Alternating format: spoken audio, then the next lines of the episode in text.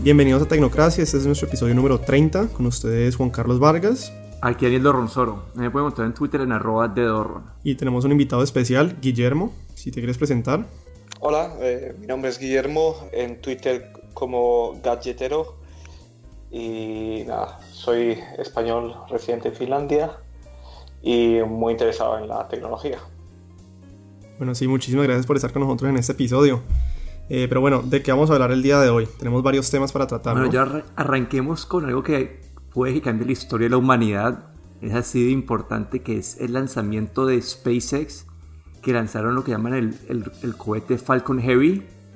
Y este pues fue un lanzamiento casi que perfecto y me parece un muy buen tema a tratar. Bueno, sí, yo, a ver, que yo honestamente, pues no sé si sea, pues vaya a ser que cambie la historia, pero sí creo que es eh, un avance bastante importante en la, pues en la, en la búsqueda de colonización, por lo menos del ser humano, a, otros planetas, incluyendo Marte, que es como la meta de, la meta de Elon Musk. Pero, pues, honestamente no, no sé qué tan diferente haya sido este lanzamiento de los, de los otros eh, SpaceX Rockets, ¿no? Bueno, este, este básicamente eran tres cohetes de los otros puestos juntos. Como eran, y, y, bueno, y tres de esos cohetes, los dos, los dos primeros auxiliares, aterrizaron simultáneamente después de haber casi que salido al espacio. Y como que, y pues Elon eh, mandó como equipaje su, el Tesla Roadster nuevo. Y este momento estaba volando por el espacio con, con el astronauta y pues ahí metido. Y para mí lo que esto implica es que listo, ellos dicen que no van a utilizar este cohete, el Falcon Heavy, para, para nada, no va a ser algo importante para la compañía. Pero esto es como que el, inicio de lo que ellos llaman el, BFR, el, como que el cohete muy grande. Y este es el cohete que, el que en verdad como que va a cambiar las cosas. El que, es el que mencionamos en un episodio anterior, que es el que va, lo pueden utilizar para volar a otras partes del mundo en 30 minutos o, para, o inclusive llegar a Marte y esta es como que el, el, primer, la primera prueba de cómo utilizas, eh, cómo utilizas estos cohetes así muy poderosos para, para lograr las metas. Entonces, sí, yo, entonces como que... Yo ahí les tengo una pregunta y algo que, me, que, me, que, que muchos críticos han dicho es, pues está bien que se siga, digamos, la, la carrera hacia la, hacia la conquista espacial y está bien que hagan estos rockets, pero pues cada lanzamiento cuesta un montón de plata, son muchos millones de dólares. Y, y pues la, la, crítica es, bueno, pueden hacer esto, pero no se olviden de los problemas que hay en la Tierra, ¿no? Porque hay muchísimos problemas en la Tierra por resolver de la humanidad, del planeta, del medio ambiente. Y mientras tanto uno ve eh, pues este gasto, digamos, bastante desmesurado de plata en proyectos como estos que son un poco, pues como un futuro bastante lejano en el sentido de que todavía hay mucho por resolver aquí y, no, sé, como que lo, que dicen los críticos es que lo dejan muy olvidado la parte del día a día y se, se enfocan esta, esta gente visionaria en el mucho, mucho más allá. Yo, creo que, aquí lo que han querido hacer lanzando el, coche, básicamente, o el carro, es, es eh, como eh, mandar algo tan cotidiano como puede ser un, coche, un carro eléctrico, que está ahora tan, tan de moda, ¿no? Y, la gente están, están tan pendientes mandar eso a, Marte es como decir, como algo tan cotidiano, ¿no? Puede llegar hasta allí y nosotros podemos llegar también, ¿no? Es, como un, también como un mensaje, creo yo. Sí, definitivamente. Y también a tu punto como que, listo, estos lanzamientos no son como una gastada en plata en sí, son como que, al menos los cohetes pequeños, ellos están cobrando para lanzar satélites. Vos para que utilices un satélite para comunicar, no sé, cuando Puerto Rico se, se le pasó el huracán encima a Puerto Rico, todos estos satélites eran la forma de que ayudaba a que la gente se pudiera comunicar todavía. Entonces no se están olvidando de todos los problemas acá en la Tierra. Y al final también como que la ida a Marte, la escapada a Marte también pues puede tener consecuencias buenas para la humanidad, como son como que liberar recursos acá en el planeta para otras cosas como que no es una, sí, se está gastando mucha plata, pero es una forma, esto va puede tener consecuencias que ayudan al final también a todo el mundo. Yo, a mí me queda una inquietud ahora que mencionaste, Guillermo, el carro eléctrico. no sé qué tanto se esté viendo Tesla o el movimiento eléctrico o por energías renovables en Finlandia. Yo sé que los países nórdicos están muy avanzados en esta temática, pero no sé qué tanto se vea porque uno, por ejemplo, en Estados Unidos que el Tesla ya casi que es eh, la palabra de todos los días, ¿no? Aunque no todo el mundo los tenga, todo el mundo los quiere. Pero no sé en Finlandia, al ser un país nórdico europeo como tan verde, ¿qué opinan o qué opinión tienen de Tesla? Pues eh, Tesla no hay tantos aquí, hay bastantes en Noruega. Curiosamente, un país que, produce petróleo en, Europa. Es muy popular allí, también porque los coches eh, eléctricos están subvencionados y, claro, son más baratos. Y aquí en Finlandia también hay bastante coche eléctrico hoy en día, pero el Tesla no ha entrado tanto, son más BMWs, por ejemplo. Y, la verdad es que sí que hay, empieza a, haber bastante conciencia. Por ejemplo, hay muchos, eh, en la ciudad hay bastantes puntos de carga de coche eléctrico. En, eh, en, la oficina de mi trabajo, por ejemplo, uno puede cargar su coche eléctrico gratuitamente todos los días. Eh, se, se, intenta promover, pero claro, estamos aún en el principio, pero aquí por lo menos sí que, sí que es algo que ya el día a día lo, ves, lo ves en el día a día. O sea, ya, lo tienen pronosticado pues a futuro, lo tienen muy claro que esa es la, vía que quieren seguir ellos. Es decir, no, y, es interesante lo, que dijiste en Noruega, porque es un país que, produce mucho petróleo, pero inclusive así están buscando la manera de, no tener que seguir produciéndolo y cambiar a energías alternativas. Muy chévere ellos eh, tienen muy claro que es, que es algo que no va a durar para siempre y, invierten mucho ese dinero del petróleo en, en, nuevas, nuevas, eh, nuevas ideas y nuevos... Y, claro, y el poder, eh, se pueden permitir el lujo de, de, tener coches eléctricos donde no tienes que pagar muchos impuestos cuando compras un coche eléctrico, porque normalmente en Europa siempre lo, lo que hay, lo, lo, más una de las partes caras del coche es el impuesto que hay encima sobre el coche, ¿no? Claro. Y, y por lo menos en, en, países como Noruega, ¿no? Eh, hay una conciencia, ¿no? De, de, intentar... Eh, sí, de, transformar hacia energías renovables. Exacto. Bueno, ahora hagamos un salto un poco más al mundo de los gadgets y estos acá van a ser unos relacionados a Apple. No sé si empezar por el HomePod o por la copia más o menos del Apple Watch. Mm, yo diría que me mencioné la copia del Apple Watch porque me, causa bastante intriga cómo te ha ido. Eh, no sé si quieres dar como un pequeño recap de, qué pasó pues ahora, o sea, qué es lo que tenemos en nuestras manos. Como que vos me mandaste un link la semana pasada de un reloj que se llama, eh, bueno, no sé cómo se pronuncia, se escribe A-M-A-Z-F-I-T, como Amazfit más o menos cuando lo pedí, pues yo no tenía ni idea de que era la marca. Después, cuando, lo, pues, cuando el proceso de, de, pedirlo sale que es de Xiaomi, no sé cómo se pronuncia la marca, es una marca china.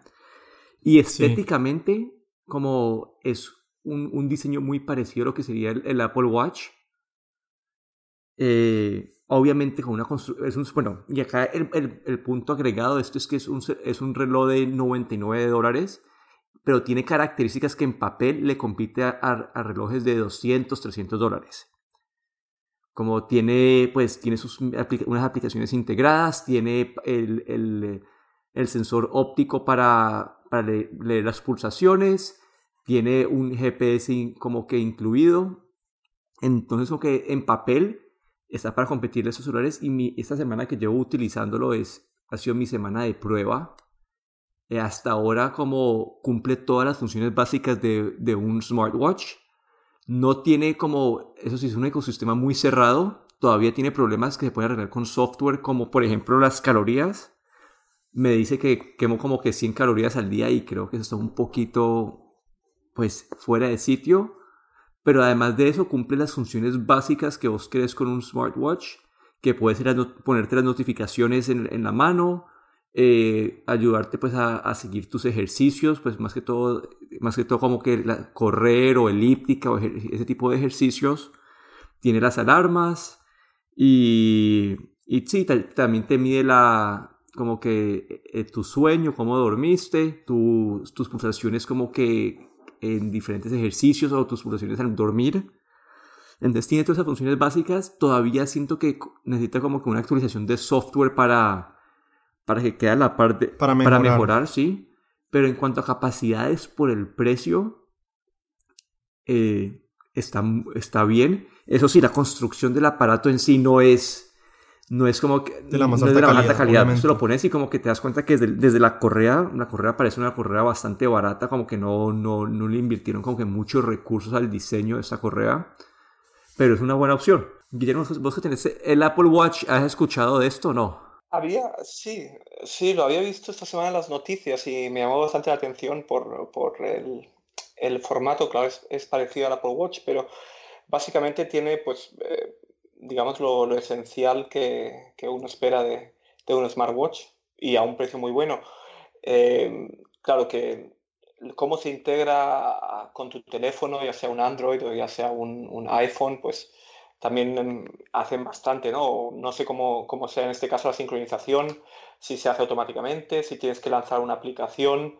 Claro, esas cosas eh, tener un Apple Watch sincroniza o está automáticamente siempre conectado con tu iPhone, no tienes que preocuparte de, si los datos han pasado o no. Todas estas cosas pues eh, pueden, pueden, eh, pueden mejorar o pueden empeorar la, experiencia. No sé cómo ha sido en, tu caso la experiencia esta semana. Bueno, hay un, un, punto de vista que sí le gana al Apple Watch, seguro es la, la, la, pues la, la batería. En este momento llevo eh, uno, dos, tres, cuatro días completos y todavía está como al 70% la batería. Es decir, si crees que llegue a los 45 no, días bueno, que no, dicen Eso tener. no, eso porque inicialmente cuando lo prendes viene con el sensor óptico de, de, de, pulsaciones apagado, viene con muchas opciones apagadas. Es decir, los 40 días creo que son solamente con la pantalla diciéndote la hora y los pasos. Claro, un GPS debe, que son un GPS se come la sí, batería. Cuando, cuando se la batería, cuando ya aprendí, ya yo, yo, aprendí, básicamente en este momento tengo en la mano izquierda tengo el Fitbit Blaze, en la mano derecha tengo pues el Amazfit de Xiaomi y lo estoy probando en igualdad de condiciones eh, para todas las cosas. Pero indudablemente sí tienen más batería que el Apple Watch, porque eso es una crítica muy grande del Apple Watch que le dura nada más un día la batería. Sí, eso sí, eso sí. En cuanto a la sincronización con la aplicación, vos eh, lanzas la aplicación, se conecta creo que por, pues por Bluetooth se conecta. Eh, es como que por ahora se conecta bien, es un, proceso, un, poco demorado el proceso. Eso sí, algo que sí le hace falta definitivamente para competir con esos smartwatch de 300 dólares es la, la, tener la capacidad, la opción de poner música sin tener que llevar tu celular a correr. Porque en ese momento como que no tenés forma de conectar audífonos o de escuchar música a través del... del, pues, del claro, que tienes que llevar siempre tu teléfono o tu, tu celular. Si bueno, quieres pues, escuchar música. Yo, yo, creo que te va a tocar es hacerle el, el, la reseña en video para montar en la página más adelante. Creo hice, que hice, hiciste, el, ¿no? hice, hice el, el, unboxing, el unboxing lo de... Ah, el unboxing, ok. Pero ya una, re, ya una reseña más un poco completa. más... Eh, más completa, sí, exacto, de cómo te ha parecido. Eh, no sé si, bueno, pasemos al, al, HomePod, que fue como también otra noticia grande de, de, Apple esta semana. Esto es acá una, para la gente que es fan de Apple, Apple fanboys, esto acá... Como ustedes dos, mejor dicho, como ustedes pues dos. no sé, es, no, no sé, pero eh, acá esto demuestra un poco uno de tus comentarios que llevas diciendo mucho tiempo, y es que Apple siempre es una compañía que ha tenido como que unos, lo que llaman haters, y antes como que uno los podía, como que uno podía como que decir, bueno, esto es solamente eso porque en verdad tienen como que es por, por un odio no objetivo. Entonces eso, uh -huh. esta, esta cultura se creó en Apple de, de recibir estas críticas, porque eran críticas más por como un odio más que en verdad críticas constructivas o algo que pueda mejorar la compañía. Y a través de los años, pues Apple creó, se, se puso en esta cabeza esta mentalidad y hoy en día, cuando en verdad sí hay críticas a sus productos, no los escuchan. Y aquí es evidente, pues con todas las reseñas que han salido, como que es evidente que algo le hace falta a Apple con este producto. ¿Pero qué es ese algo? Bueno, eh, hacer una información de fondo. ¿Qué es el HomePod? El HomePod es el parlante inteligente de Apple. Ellos lo anunciaron, creo que fue en, eh, como en septiembre. Un poco prematura el anuncio porque apenas va a salir al mercado, lo van a entregar creo que esta semana. Eh, es, una, es un parlante creo que de 350 dólares, es, decir que está compitiendo contra los, contra como la, la gama más alta de, del de Amazon, del de Google, contra los de Sonos. Entonces está compitiendo con estos. Apple en su lanzamiento y todo solamente se enfocó en decir, es la mejor calidad de sonido que vas a tener. Eso es lo que ellos han enfocado, ha sido su mensaje claro desde el principio. Y bueno, tuvo problemas. Eh, una de las funcionalidades que tiene esto se llama el AirPlay 2, que dicen que fue parte de la razón por la de la demora del producto, que el AirPlay 2 deja como tener, te da más libertad al momento de, de, pues mandar eh, canciones o información, es lo que ayuda a tener el multiroom audio, conectar dos parlantes como eh, que tengan la misma canción, todas esas funcionalidades extras que en ese momento no existen en el AirPlay de Apple. Y, pero este, el, el parlante va a lanzar sin esta funcionalidad. Entonces, a ver, e, ¿entendés como que esa es la historia del parlante? Yo, a mí me interesa, pues Guillermo me dijo que había leído mucho del parlante, que había leído muchos reviews. No sé si lo vayas a, comprar eventualmente o si lo pediste. Pues eh, lo pedí, lo pedí y me llega esta semana. La verdad es que leí, leí bastantes reviews. Eh, la calidad de sonido parece muy buena. Las críticas más grandes han sido a, que es un sistema muy cerrado, claro. Si quieres utilizar eh, Siri, pues dependes de Apple Music y para otros servicios, eh, como pueden ser Spotify, se puede utilizar, pero solo utilizando el, el, AirPlay. No se pueden utilizar comandos de Siri, solo el de stop, el de play, pero no se puede pedir una canción o, o, no se puede interactuar eh, así más allá de, de, de solo parar y, e, es decir, que este parlante es solamente para gente Apple, es decir, si yo tengo un celular Android, por ejemplo, ¿no me va a servir? Eh, exacto, no funciona, no, no, tiene, no se puede conectar vía Bluetooth, solo se puede conectar eh, para o bien Apple Music o bien vía AirPlay. Así es que si el dispositivo no, no soporta AirPlay, eh, no se puede utilizar. Básicamente hace que el sistema esté cerrado para productos de Apple, que es una de las críticas más grandes pues, que, ha, que, ha, tenido Apple con, con el HomePod. Es, es el, ser un sistema cerrado y luego el que Siri eh, está un poco más restringido o tiene un poco menos de funcionalidad que tiene hoy en día Alexa o, Google. Entonces, esto ha sido las críticas más grandes, y, pero claro, si vives en el ecosistema Apple, pues eh, la verdad es que no molesta si uno está en el ecosistema exacto, Apple. Exacto. Bueno, hasta, hasta, hasta cierto punto, ¿no? Porque te toca tener la versión, tienes que tener al menos un celular con la última versión de iOS para poder, para poder instalarlo. Como que para tienes que tener un celular así, ya el resto creo que es un iOS 7 en adelante funciona, pero tienes que tener uno que con la última versión. Entonces, eso es otro límite que tiene ahí. Y además el parlante no tiene ninguna forma de audio auxiliar es decir, que estás limitado netamente a una conexión pues inalámbrica. ¿Y, por qué AirPlay, AirPlay solo, que es eh, no, ni siquiera Bluetooth en este momento, que es lo que una, una, de las cosas que la gente se ha sorprendido, que ni siquiera vía Bluetooth puedes conectar, tiene que ser solo vía AirPlay. Pero ¿por qué creen que Apple haría o lanzaría un, un, un, parlante como tan cerrado en el ecosistema de ellos? Es decir, ¿ustedes creen que lo hizo por, eh, por diseño? Porque por funcionalidad claramente no fue. Es decir, ¿por qué creen que quieren encerrar al, al consumidor? Como decirles, pues si ustedes son Apple, está bien, pero si son de alguna otra marca, pues de malas. O por conservar eh, homogeneidad en sus productos, ¿por qué? Claro, yo creo que, que quieren eh, como garantizar una funcionalidad que a lo mejor no la pueden garantizar vía Bluetooth o vía otro tipo de conexión, ¿no? Y ellos han desarrollado AirPlay, funciona perfectamente con sus dispositivos y, claro, quieren eh, garantizar una calidad de música lo más alta posible y, y yo creo que, que, quieren también un poco como atraer eh, estos, esta gente que es más audiófila o más eh, exigente con el sonido, pues atraerlos hacia el mundo Apple, si no es que ya estaban. Y también hacia, hacia Apple Music, porque ahora, por ejemplo, si tienes, claro, si tienes eh, Spotify, pues puedes utilizar el AirPlay, pero si quieres toda la funcionalidad necesitas Apple Music. Yo, a ver, yo nunca he utilizado AirPlay eh, como tal, no sé, ¿es mejor que el Bluetooth? Es decir, ¿funciona muy bien siempre o tiene problemas para conectar o siempre uno se nota que Apple lo ha hecho bien en los términos de AirPlay? Pues AirPlay al funcionar en, eh, por la red Wi-Fi, pues es un poco, si tienes una buena cobertura Wi-Fi es mucho más fiable que Bluetooth. Ok, ok. Sí, el AirPlay te da mucha más eh, flexibilidad en ese sentido. Para mí el problema son como que, listo, en cuanto a los, al sonido, todas las reseñas que hay hasta ahora son claras y evidentes diciendo que es un parlante que suena muy bien. Eh, no, no gente pues que hacía expertos de sonido, pero gente que, que lo disfruta y, tiene, una, tiene una clara ventaja sobre los parlantes de Google y de Amazon. Esa parte es clara y evidente. Lo que mi problema con esto es que, listo, uno, Siri ya está como que quedada en comparación al, pues, al, asistente de Amazon y al de Google.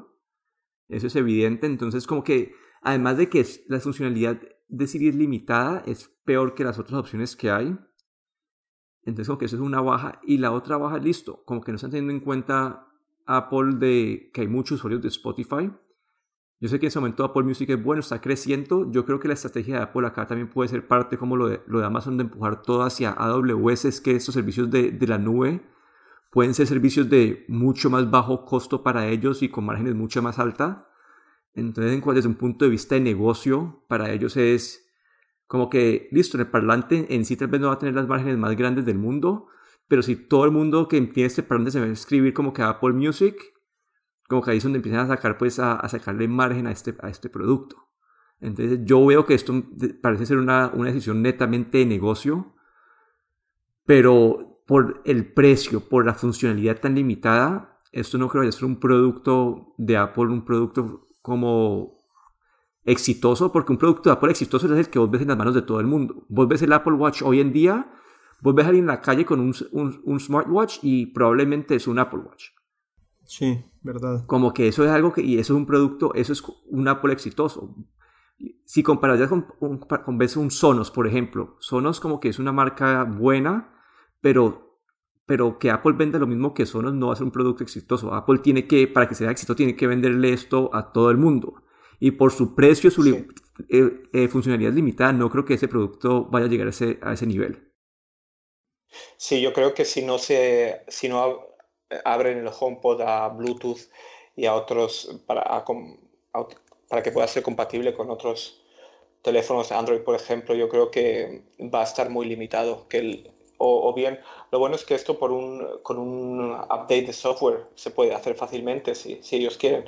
Yo creo que a lo mejor ahora el primer año van a, probar un poco a ver cómo, cómo, cuánta gente atraen a sus servicios y a lo mejor más adelante pues abren, abren el sistema. Sí, puede que sea el empuje, puede que sea el empuje hacia Apple Music, por ejemplo. Toca mencionar que el, el, el, aparato sí tiene el chip de Bluetooth, sí lo tiene en su, en su pues si está ahí físicamente.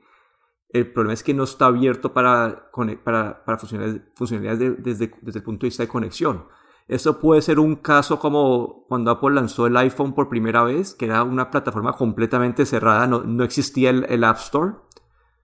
Eran como que entonces ellos ponían exactamente las aplicaciones que ellos diseñaron, que ellos sabían que iban a funcionar bien, que ellos sabían qué experiencia quería que el usuario tuviera y, y después puede que esto empiecen a, empiecen a abrir como que el ecosistema del, de, esta, de, este, de, este, de este parlante a más personas. Pueden que saquen una versión más pequeña, pueden que saquen como que el parlante mini, no sé. Y con esto empiezan a, abrir, a volverlo más abierto, a dejar que más aplicaciones utilicen o tomen control de, pues, de la funcionalidad del aparato. Puede que esa sea la estrategia solamente para ir pro, así como hicieron con el iPhone, poco a poco probando. Bueno, y fue lo mismo que hicieron con el, el Apple Watch. Cuando el Apple Watch lanzó, también eran las, las, aplicaciones que habían disponibles eran bastante limitadas. Y hoy en día hay como que hoy en día hay muchas más. Sí, tendremos que, tendremos que esperar un poco más a ver. Yo honestamente sí creo que más adelante lo van a abrir. Y puede ser como ustedes están diciendo, puede ser para garantizar una experiencia de usuario específica y que no baje la calidad de la experiencia de usuario que ellos quieren garantizar cuando la gente compre ese HomePod. Es lo más posible. Pero igual no estoy de acuerdo con eso. Pero, pero bueno, yo, a ver, los últimos dos temas como que un poco más pequeños con los, para cerrar el episodio. Por un lado, eh, no sé si han visto que Nike sacó una, no sé si es una aplicación o como una especie de, sí, creo que es, sí, es una aplicación por medio del Nike Plus App que a la gente que va a hacer ejercicio les regala zapatos y playlists de Apple Music. No sé qué opinan de esto, si la, si la piensan usar o si piensan que, que es como una motivación lo suficientemente fuerte para que la gente utilice la, la, Nike Plus App para, durante el ejercicio. Pues la verdad es que eh, di la noticia y yo, bueno, normalmente corro un par de veces a la semana y no utilizo la Nike eh, Run Club, pero me ha hecho pensar, tampoco sé si esas promociones estarán disponibles en, en, Europa o son solo para Estados Unidos, pero la verdad es que se ve interesante, ¿no? El poder acceder a, a, listas de música para, para, la gente que corre y algún otro, este tipo de promociones. Eh, la verdad es que es interesante, claro, Nike quiere atraer a, a, a cuantos más usuarios mejor y la aplicación de, de Nike, o bueno, Nike y Apple han estado siempre bastante, bastante juntos y no sé si esto se aplicará también a la, a aplicación de Nike de, de, Android, pero la verdad es que sí que te hace, te hace pensar si volver otra vez a utilizar la, aplicación de Nike al salir a correr, por ver si puedes conseguir algo. Esto sí, bueno, esto me recuerda algo que hizo Razer hace poquito, que el Razer, eh, la, eh, la, compañía de, periféricos de juegos. ¿Y qué hicieron ellos? Ellos es un poco, un, poco, un poco parecido, pero un poco distinto. ¿Qué hicieron ellos? Ellos dijeron, listo, si jugás computador, si lanzas, nuestra, si lanzas el juego a través de nuestra aplicación, te vamos a dar como que plata para usar en nuestros productos si jugás hasta 5 horas al día. Como que por cada, por entre más juguetes, más plata te daban, limitado 5 horas al día. Entonces era su forma de que la gente, pues, si metiera al mundo de Razer, ellos te estaban básicamente pagando por jugar. Pero acá tú, ya, esto lo, lo apagaron esta semana porque tuvo esta connotación mala de que estás como que eh, incentivando que la gente pase más tiempo jugando. Esto es un poco distinto porque este está, eh, Nike te está motivando a, a, hacer ejercicio, que es bueno, pero es como que está, no sé, puede tener este mismo tipo de resentimiento de que estás como que que la gente, que la gente vaya a hacer cinco horas de ejercicio porque para poderse ganar los zapatos. Entonces puede tener esta, esta mismo, no, no es el mismo, es un poco distinto que estás comparando jugar computador contra hacer ejercicio, pero sin tener unos límites claros puede que, que esto sea, pues que tenga una controversia. Sí, yo creo aquí que Nike, claro, quiere cuanta más información sobre sus potenciales clientes, clientes potenciales, cuanta más información posible y, y claro, las zapatillas de correr, pues eh, la, la manera mejor de, de, obtener información gratuita de, de los clientes o potenciales clientes es a través de la aplicación de, de Nike. Y claro, este, estas promociones, pues quieras o no, pues te, te incitan a utilizar la aplicación y a, y a darles, básicamente les están dando también tu información de cuántos días a la semana corres, dónde corres, cuántos kilómetros. Claro, y, y también ellos pueden como adaptar también propaganda a través de la aplicación hacia ti. Que supongo que con esto lo que quieren aumentar es el negocio, claro, obviamente, como, como compañía que es. Bueno, y yo les tengo la última noticia del día de hoy, que es la que más me emociona a mí honestamente porque vivo en una ciudad en la que los trancones cada vez son peores y peores y que eso está sucediendo en muchas de las megápolis del mundo o ciudades de más de 8 millones de habitantes. Y es que hace como 2-3 años en el CES de Las Vegas una compañía china llamada EHang, E-H-A-N-G, presentó un taxi como estilo dron eh, eh, autónomo que podía llevar pasajeros por el aire. Y pues todo el mundo obviamente dijo, pues esto es una visión a muy futuro, a 5 o 10 años mínimo. Eh, pues este año, este año no, hace esta, semana ya presentaron el primer modelo o los primeros videos funcionales de, del modelo de su dron taxi. Eh, que pues ya, ya tiene las especificaciones, puede volar hasta 15 kilómetros o 23 minutos, puede volar a 130 kilómetros por hora, puede cargar pasajeros hasta 230 kilos, es decir, es bastante capaz y es completamente autónomo. Y yo no sé ustedes qué piensen, pero a mí me parece que es algo que honestamente sí puede revolucionar el mundo del, del, transporte y especialmente, pues yo sé que suena muy futurista, pero del transporte aéreo, ¿no? Que, que, ya la gente pueda ir a un sitio a coger un taxi autónomo que los lleve a ellos en un par de minutos, en una ruta bastante larga sin trancón alguno. No sé en la parte de, obviamente en la parte de permisos, pues porque eh, los permisos son muy, muy distintos en, los términos aeronáuticos, pero, pero en la parte de que, bueno, esto ya es real y ahora es la parte de el gobierno lo tiene que aprobar, pero pues ya está allí. Sí, la verdad es que eh, esto es un poco como el una, una, visión un poco futurista, pero honestamente puede, puede convertirse poco a poco en una realidad, ¿no? El, el, eh, el poder de desplazarse pequeñas distancias a través de un, de un dron, digamos... Eh, autónomo. Autónomo, exacto. La verdad es que, que yo creo que, que y como están los drones, que, que, ha sido una revolución en los drones en los últimos pocos años. Esto ha sido como lo, lo nuevo, ¿no? para mí es como una revolución que está, está avanzando, esto va a ir a más. Sí, que, y que ya cualquier persona, pues antes era, por ejemplo, un videógrafo con mucha plata, podía hacer un video eh, aéreo, ahora cualquier persona con un par de cientos de dólares puede comprarse un dron y hacer un video increíble, o puede hacer unas tomas bastante que antes eran imposibles, pues. Me parece que sí, la revolución de los drones, pues sí, ya está, ya está sucediendo, ya estamos en ella, y ahora pues sí, falta este vehículo que es pues como el taxi dron aéreo, que, que ya pues, parece algo completamente futurista, pero pues ya es real. No sé, Daniel, ¿qué opine de esto? ¿O cómo pensás que pueda cambiar la, la parte de como transporte? Yo creo que toda esta, esta tendencia que tuvieron los drones en los últimos dos, tres años, como que todo ya se volvió algo pues que todo el mundo puede tener. Hay unos, hay unos modelos que son hasta debajo de 100 dólares. Como que ya es una, se volvió más como una, pues, un commodity que todo el mundo puede tener pero creo que el impacto que van a tener los drones va a ser más, a, no tanto desde el punto de vista de grabar, más, va a ser, pero va a ser más de transporte, transporte de personas, transporte de paquetes. Pero todavía siento que antes de que empiecen a transportar personas, creo que primero la primera fase es el transportar paquetes, porque creo que va a haber un miedo todavía, una, va a haber un, tiene que haber como un cambio cultural, donde la gente se, se sienta cómoda montarse en un aparato que vuela, que no tiene piloto, un aparato que vuela que te va a llevar solo que vos no tenés ningún tipo de control. Vos no sabes si la batería se la va a acabar a mitad de vuelo y si se te acaba estás en un carro eléctrico y se te acaba la, batería en mitad de la autopista. Es distinto que estés en un, en un avión y se te acaba la, la, batería a mitad de, no sé, a mitad de vuelo. Claro, en términos de seguridad hay, en términos de seguridad hay muchos otros factores eh, que hay que incluir. Sí, entonces, puede que la tecnología en sí en ese momento esté, está a punto, esté ahí, pero esa, esa cultura de que vos decís, ah, voy a llamar mi Uber y mi Uber me va a llevar volando y no tiene un piloto, como vos, como que eh, te pregunto a vos, vos yo sé que te detestas el tráfico y todo, pero vos pedirías uno hoy, si tuviera la opción de, no sé, te tengo ir al sur, al sur de Cali, yo ¿lo tomarías hoy? Yo sí lo pediría, yo, yo me tomaría el riesgo porque es que honestamente pues yo y le mencioné a Guillermo, es decir, a mí me toca recorrer 15 kilómetros y me demoró entre una hora a una hora y media en tráfico, lo cual es ridículo. En esto me demoraría aproximadamente 6 minutos o 7 minutos yendo a 130 kilómetros por hora, es decir, yo tomaría el riesgo en este momento, pero obviamente yo no soy ese pasajero eh, al cual le apunta la compañía como tal, pues porque es una, una audiencia mucho más amplia, ¿no? Pero, pero yo sí tomaría el riesgo en este momento.